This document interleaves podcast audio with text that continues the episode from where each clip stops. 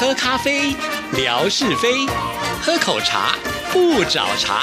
身心放轻松，烦恼自然空。央广即时通，互动更畅通。亲爱的听众朋友，大家好，欢迎收听今天的央广即时通，我是谭志毅。最近呢，在微博就有听众朋友问志毅说：“哎，清明节有没有放假呢？”我说：“当然有喽，清明节不是大家都要去扫墓吗？所以这个假期一定得要放的。而且呢，我们还是连续假期哦，因为在台湾儿童节就是四月四号，所以从四月四号到四月五号，然后再加上六号跟七号两天是周末假期，因此呢，我们可以连续放四天的假。听众朋友听到这里一定会觉得非常的羡慕哦，对不对？好，其实只要四天的连续假期啊，通常在交通上都会特别的拥塞，因为很多人可能平常是在北部工作，到了连续假期，尤其是要扫墓嘛，所以一定要回到自己的家乡去啊。那我们为了要避开人潮，所以其实有提前在上个周末假期的时候就先去扫墓了哈。说到了扫墓啊，最近在社群网站当中就会看到很多很惊人的现象啊，就是那种大家族，那扫墓的时候，因为呢后辈都要到嘛，所以。常常呢都是那种啊非常壮观的场面，可能是动辄上百人一起来扫墓的这样子的一个大家族，我们都觉得哇，真的是好好了不起哦。然后呢，大家亲朋好友就在这个时候可以聚会一次啊。其实我觉得也蛮好的啊，就透过扫墓这样子一个节日呢，呃，亲朋好友能够聚集，我觉得也是很难得啦。尤其现在的都会人，你说同时间要一百个亲戚呢聚在一起，哪有可能，对不对？所以还好有这样子的一个节日啊。那不知道我们的听。听众朋友，在你们的家乡是不是也会出现这种盛况呢？比方说，某一个村在扫墓的的时候，是不是也是那种动辄啊上百，可能更多人的这种场面出现？有的话呢，也来告诉我们一下，让我们来这个惊讶一下哈。好，那你问志毅说，呃，在这个连续假期会做些什么事情呢？老师跟听众朋友说，真的，呃，恐怕还是在工作上啦，因为金钟奖的这个报名时间呢，就差不多是在月底跟下个月初吧，哈，所以呢。在我们央广，只要有参加金钟奖比赛的同仁们呢，大致上都会来加班吧。好，所以现在的假日呢，我们的电台是很热闹的啊。每一次看到我这些这么认真的同事啊，有的时候都替听众朋友觉得是有福气，因为大家都很认真的看待自己的工作跟自己的节目，所以做出来的节目都会有一定的水平啊。而且我发现我的同事们都非常的看重这样子的一种荣耀，所以也希望。能够呢积极的争取。那每一次呢，我在听他们参赛的节目的时候，都觉得哇，大家真真的是挖空心思啊，呃，发挥创意，呃，扎实的内容，真的是极其精彩啊。那当然，比赛这个东西呢，就是一定会有输赢嘛，哈。因为每年的评审呢都不同，我们也不知道谁是评审哈，所以呢，就只能尽自己的能力去把它做到最好。接下来就有点听天由命的感觉了啊。好啦，不管怎么样，我觉得呃，认真的态度是。值得嘉许，值得被鼓励的啦，哈！但是参加的人，我想心态都是还是得调整啊，因为最后就是会有两个结果嘛，哈，一个就是有，跟另外一个就是没有，哈。入围了当然会很开心，因为这是工作上的肯定。可是入围以后呢，也是战战兢兢啊，因为呢，通常入围的名额是有五个，可是真正能够上台去领奖的只有一个人，所以你有呃这个百分之八十的几率是落榜的哈啊，但是呢，也有那个几率是可以上台去敲响金钟，所以。呃，这个很有意思啊！如果你有参加在其中的话，你就能够呃感受到各中的的滋味了。我们很多的同事呢，都是属于身经百战型的，所以也许以后呢，也可以呃邀请他们来到节目当中，分享一下他们参赛的经验，好让大家知道呢，怎么样的节目才是比较容易受到评审的青睐。但是最近大家都在忙啊，所以我不可能在这个时间呢去邀请他们来到央广即时通，这个就要请大家稍微的见谅一下了啊。那另外呢，就是我们的文哥啊，自从呢代理总台长一职之后呢，哇，真的是忙到不可开交啊。每一次呢都跟我说可以吧，好，这个吧就是一个。不肯定的语气，哈，所以我也不敢当真。那每次呢，就在那边等啊等啊等，等到最后呢，就是哎没来没出现，好 no show。那也没办法，毕竟呢，他呃要管理的事情，要做的事情是这么的多哈。那所以就也只能请听众朋友多担待了。虽然我知道他是我们节目当中的一张王牌啊，但是王牌呢，如果经常出现的话，也许就像文哥说的，少了那个价值哈。那如果是很难难得出现一次的话，也许听众朋友会觉得更为珍惜吧。好了，大家用这样的心态呢，可能会觉得下次听到文哥的节目的时候会更开心就好了。所以在这边呢，我也要先跟听众朋友说声抱歉。毕竟呢，他也不是说呃故意不来，而是因为他真的工作很忙，而且身为领导的人，我觉得忙是好事情哈，因为忙一定呢表示说可以把我们央广呢带到一个更好、更巅峰的状态嘛哈。所以希望文哥也加油。好，那再来呢，就提到了志毅的微博，最近呢，在微博当中也发现了一些新的朋友加入啊。那有些新的朋友，其实我觉得蛮好的，很主动，会私讯致意，就说：“哎，他以前也是我们央广的听众啊，最近呢找到了这个新的管道，那我也很乐于的把他们加入到只听央广其实通节目不留言的聊天室，因为在这里呢，呃，至少每一天都可以听到最新的央广其实通节目嘛，哈。当然喽，我想这个部分呢，我也请所有的听众朋友来帮我一个忙啊。如果您在微博上呢，就发现哎，也有一些是我们以前呃央广的听众，呃，最近呢才加入，可是他可能还有点害羞，不好意思跟志毅私讯啊，可能就会少的一个联系的管道。那这个时候，如果你发现有一些朋友们新加入进来的时候，其实您也可以帮他引导到我们的呃这个聊天室里啊。如果你在我们这个聊天室里面，你都可以呢把其他的人加入进来哈。这不是只有大总管可以做的事情，是所有的听众朋友都可以帮助呢，其他人都能够呢回归到听广播的那一种呃过往的美好嘛哈。因为中间可能迷失了一段时间，现在好不容易呢有了一个机会啊，但是也不一定呢马上就能够进入到核心，所以呢就要请听众朋友来帮忙。因为我发现会有一些朋友们会先到文哥的微博，因为毕竟呢呃文哥这个响当当的名号，很多听众朋友也会试着在微博来搜寻，哎，真的找到了，就连接到了文哥。但是呢，他们可能不知道，现在我们有一个央广即时通的节目呢，呃，依序的把我们这样的一个情感不断的在延伸哈。所以这个部分呢，就请听众朋友，如果你发现，哎，你在文哥的那个微博当中看到了有新的朋友，不妨呢，也可以把他们带到呃志毅的微博或者是央广即时通的这样子一个收听的行列。甚或是呢，他如果有在微信上呢跟你有呃这个互动的话，也可以加到一些可以收听到节目的群组去哈。那啊这是我们最期盼的一件事情。那最近呢，我也发现我在这个微博的粉丝人数上呢，哎，真的会有就是每天往上跳动的感觉啊。虽然那个跳动的数字并不是非常的快速，或者是多么的大量啊，但是我觉得就是哎，每天会有一点新的人进来，我都很开心。那也许有些朋友呢，并不是以前听广播的朋友们，可是呢，现在也加入到志毅的微博来关注我的微博。其实我一直都在想，他们是怎么样发现呃志毅的微博呢？因为志毅呢，在呃这个我的微博的首页当中呢，其实我应该是看到的都是我自己所关注的朋友们的内容嘛。好，如果没有关注的话，怎么会出现在我的面前？这个我其实也不是那么的了解。但是我知道微博它会有一个所谓的推荐，可以关注到谁的微博哈。也许是用这样的方式，但是因为我不可能看到我自己被推荐嘛哈，所以这个部分我不太了解。但是也很希望呢，这些朋友们，如果您是用什么样的管道发现了志毅的微博，其实也是可以来告诉一下志毅的。那我就知道哪里呢，我们可以再加强一下。也许呢，我们就更能够吸引更多的好朋友一起来到这里呢，呃，享受这个广播的美好世界哈。其实我每次在使用微博的时候，常常用到一半，就突然好像那个大问号又跑出来哦。比方说，有的时候会收到一些通知，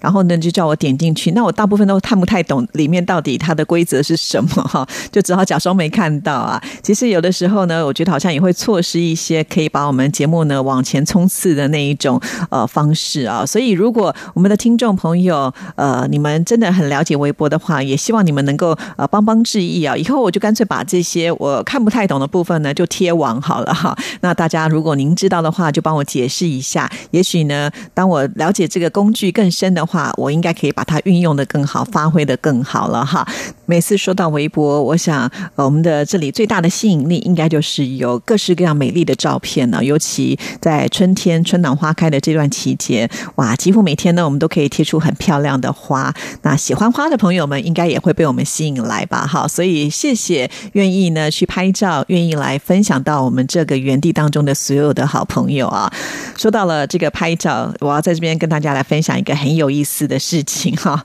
因为我其实每天要花很多的时间在微博上，我的家人也都知道哈。有一天呃晚晚上，我就跟我先生去吃晚餐，那我们去吃了一家算是台湾的料理的餐厅啊，就是很台式口味的餐厅。那当这个小菜送上来之后呢，因为肚子很饿嘛，然后我就开始狼吞虎咽。当我们这个吃到有点杯盘狼藉的时候，我先生突然说：“啊，对了，你刚刚没有拍照哎。”我就说：“对哈，我真的没有拍，因为太饿了，就忘记了。看到食物就先动筷子了。”他说：“你的听众朋友啊，最喜欢看的就是台湾的美食，因为呢，你每一次贴呃台湾湾的美食，大家都很有兴趣，然后那个留言数都会很高哦。就像你可能贴了一个不起眼的便当，居然也有四五十则的留言呢。原来他有在观察，我自己都还没有注意到哈。因为说实在，我自己最近真的比较忙，所以上微博的时间也比较少，发文的次数呢也比较少了。所以在这边，我要跟听众朋友先自首一下，有点抱歉。但是我发现，哎，我现在居然有去关注到说哪样的内容呢？大家的留留言会比较多，哪样的内容呢？我们的听众朋友可能会比较喜欢，所以他觉得呢，我们的听众朋友可能对于台湾的传统的美食是很有兴趣的。尤其是志毅呢，把这个价钱标上去之后呢，很多人就会跟志毅来讨论啊。于是他就跟我说：“算了，今天来不及拍，那我们就明天也来吃同一家吧。”我心里面就会想说：“啊，我不想每天都吃同一家哎。”可是我又觉得他好像比我还热情的对待听众朋友，所以第二天我们真的就去吃了同一家的那个台湾小吃。而且在车上的时候，他还跟我说：“啊，我们今天啊点那些他们可能比较少看到的小菜。对了，我们昨天吃过的，再点一次也没关系。”我心里又说：“啊，我昨天才吃过的东西，我今天不想再吃，可是我都不敢说出来。” 听众朋友，你就知道了。现在服务听众朋友的不只是志毅一个人呢，就是连我先生以前他是很反对我动不动就拿起手机在面滑呀滑的，然后呢忘了做家事什么之类，他都是总有抱怨的。也许就是因为他看到很多听众朋友呃对志毅的感情是如此的真诚哈，所以他也是被打动了。因此他现在自己去吃饭，他都会。比我还积极的拍照，因为我不可能每一餐都跟他一起吃饭嘛，哈，所以有时候他去吃到比较好的东西呢，他就会把它拍下来。我还记得他上次去吃了那个比较高档的牛肉面，还写了这个很长的内容。那其实内容都是他写的，因为我不吃牛肉，我是没有办法体会的。但是呢，他就很愿意呢把这样的东西来做分享。其实我也觉得还蛮感动的，哈。那这个感动呢，当然还是来自于听众朋友，你们呃这个真诚真的是打动了我们全家人的心，哈。我觉得他现在比我还要更积极啊！我举一个例子来说，呃，就像我最近有贴出一则台湾小吃，里面呢有一个腌那个咸的辣啊，辣是什么呢？那个字叫做咸嘛，哈，一个悔啊，就是从字旁在一个见面的见，哈，这个字是念咸，就是比那个蛤蜊呢小一点 size 的那个叫做辣啊。我们的台语是这么说的啊，因为台湾是一个海岛嘛，所以海鲜特别的多。那这个辣呢，其实据说。那它是对肝很好的一个食物啊！以前呢，呃，听说有人肝不好的时候都会蒸那个鲜精来喝哈。那这个辣呢，其实它在腌的过程当中也是有技术。我记得我妈妈以前都说啊，外面卖的少吃，因为呢，它是要在那个呃没有熟的状态之下呢，把它腌制起来，不是等它全部打开。因为我们知道这种蚌类啊，只要壳打开之后呢，就表示说里面已经熟透了。所以通常在做这个腌这个咸辣的时候呢，它就必须好像要煮，只能一点点的温度啊，让它有点稍微的微开，不能大开哦。然后赶紧就放下一些这个酱料去腌它啊。那因为它是咸咸的口味，所以呢是很下饭的小菜啊。其实我平常很少吃这些东西，但是我想说，诶，也许有些听众朋友住的地方呢，没有像这样子的一种海鲜，那可能会有好奇心吧，哈，所以就特别把它点来了。而且吃到最后的时候，我先生就说，我们把两三个把它打开来。然后再把它拍下来，这样子你就有一个对照组哦，你能够再解释给大家更清楚一点。我心想说：天哪，他比我还认真啊！我还没有想到说要把它打开来啊。后来我勉强的就掰开了一个哈，然后拍了一张照片。其实我那时候很不想用手去掰，因为那个味道很重哈。然后呃，拍完以后呢，我就没有把它贴图。为什么？因为我觉得拍起来并不美哈。那不美的话，就觉得嗯，好像会破坏了我的画面啊。其实某方面我还是有点小小坚持的哈。但是后来呢，就有听众朋友真的来问呢，说这是什么东西呀？我就突然想说，对啊，我有拍里面的这个打开的图哈，算是剖面图一样呢，还可以把它再贴上去哈。所以诶，他想的比我还周到哈。我觉得用这样的方式来交流也不错哈。就像前几天呢，青青河边草吧，就传来了一个爱版给志毅看哈，那个真的做的很漂亮哈。然后呢，他就特别提到说里面有包花生跟芝麻的。好，那我就想说，哎，这个东西其实在台湾也有，我们叫做糙阿贵啊，呃，尤其是客家人就很擅长做。我们里面呢有咸的、甜的，各式各样的口味啊。像我妈妈就很喜欢吃那个萝卜丝的，萝卜丝就经过炒过之后呢，呃，会带一点胡椒的香味啊。而且在吃这个糙阿贵的时候呢，通常还要就是咬下去，你还要用拉的啊，因为它是皮是很软很 Q 的啊，所以呃，它的口感还不错，因为咬起来就会觉得很有咬劲哈。再加上咬到最后，你会带一点甜甜咸咸的感觉，也不错。当然里面也会包一些甜的馅料啦哈。这这样是青青河边草说他们里面包的是芝麻跟花生，在台湾的话还有红豆、绿豆，很奇怪哦，在台湾的绿豆里面它还会加上姜哈，所以吃起来呢会有一点点很特殊的味道哈。也有芝麻、花生这些口味啦哈。那但是贴出来之后，我才发现也有一些听众朋友真的从来都没有看过哎哈。毕竟啊，这个大陆实在太大了，每个地方的饮食都不太一样，而且就算是同样的食物，可能在不同的地方的名称跟叫法都不一样啊。比方说，我们的山东的剑道也有说呃另外一个名字，我现在一时记不起来了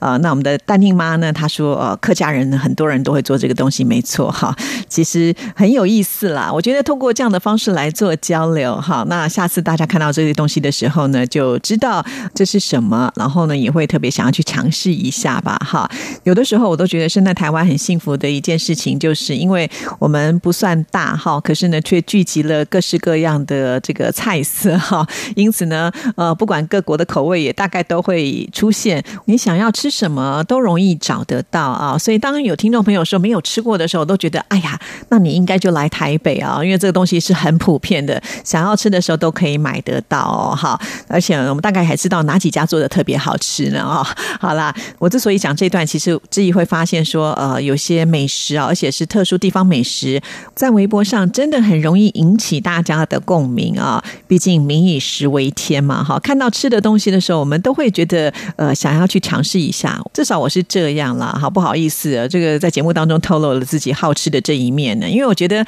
呃反正一定要吃啊，就给他尝试看看嘛哈。那喜不喜欢再说，就像是我们家附近如果开了一家新的餐厅，我都其实会蛮鼓起勇气想要去体验看看，除非是我观察说这家店好像呃始终都没有什么人进去的话，那就我会比较考虑它的新鲜度的问题。不然的话，其实我都还蛮勇于去尝试的，大不了就是上当受骗一次以后不去了嘛哈。假设如果朋友们来到台湾，我觉得应该要保持这样的心情啊。虽然我们会觉得很好吃的东西，听众朋友不一定呢会喜欢呢。我还记得我们每次在节目当中跟听众朋友说，我们从小喝到大的一种饮料叫做沙士，尤其是黑松沙士啊，真的是从小陪到我们大的一个饮料啊。尤其在吃呃烤肉的时候呢，我们都会觉得好像喝沙士可以消火气，而且要加一点点的盐味。现在呢，甚至有一些这个沙士的饮料里面本身呢就会放这个盐呢。然后可是呢，我们的仙姑团来到台湾的时候，他们就因为听了我们的介绍，特别去呃点了这个沙士来喝。但是我好像记得大部分的人都不觉得好喝。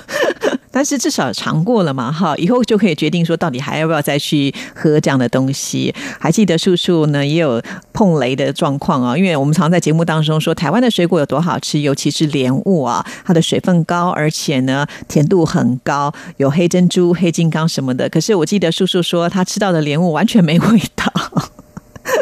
那我就不知道你点到的是哪一种莲雾，算你运气不好了。其实我也吃过不甜的啦，哈，但是因为呢，我们经常性的会去吃这个水果，所以我们大概会挑选比较容易选到好一点品质的啦，哈。那碰到这样的状况的时候，其实我觉得建议素素以后还是要给他第二次机会啊，因为像饮料的部分话，它的甜度是一样的，或者是它的口感应该是不太会变，可是水果它还是会有好坏之分嘛，哈。也许下次你吃到的就是很好吃的莲雾，尤其像台湾的水果啊，尤其是高雄的水果都已经卖到大陆去了。那我们的听众朋友呢，也可以来感受一下哈啊，是不是我们节目当中所说的这么的棒的滋味啊？当然，水果要趁新鲜，所以赶快去抢购吧。好，我们今天节目时间到了，祝福大家，下次见，拜拜。